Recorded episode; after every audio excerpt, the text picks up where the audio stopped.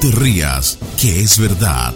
Las noticias que no importan a nadie, pero que a todo el mundo espelucan. Con Don Monasterios. Llega la nueva moda, castillos de aire para matrimonios. Así como lo oyen, castillos de aire blancos para que los novios e invitados brinquen de la felicidad.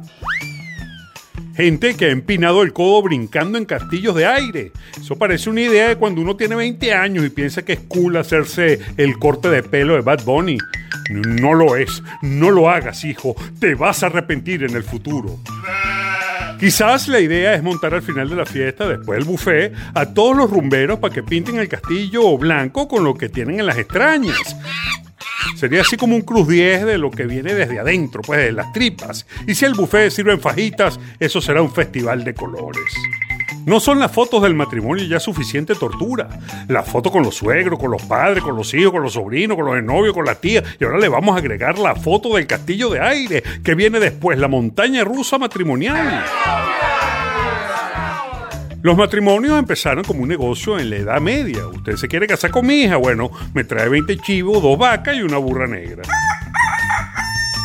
Por supuesto, depende de la hija. Hay algunas donde el padre tenía que pagar para que se la llevaran. El matrimonio era un negocio y con el pasar de los siglos se puso peor y se convirtió en esto donde todo el mundo sale perdiendo.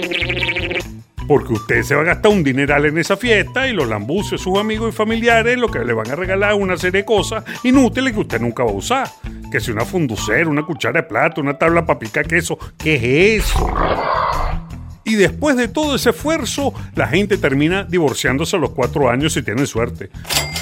Por eso hay que revisar la nueva institución del matrimonio. Hay que proponer que el nuevo contrato de las nupcias dure solo tres años y cuando caduque, si alguna de las partes no quiere renovarla, se acabó y sin drama. Bueno, mi amor, esto se acaba el 31, la pasamos rico, ¿no? Y ya.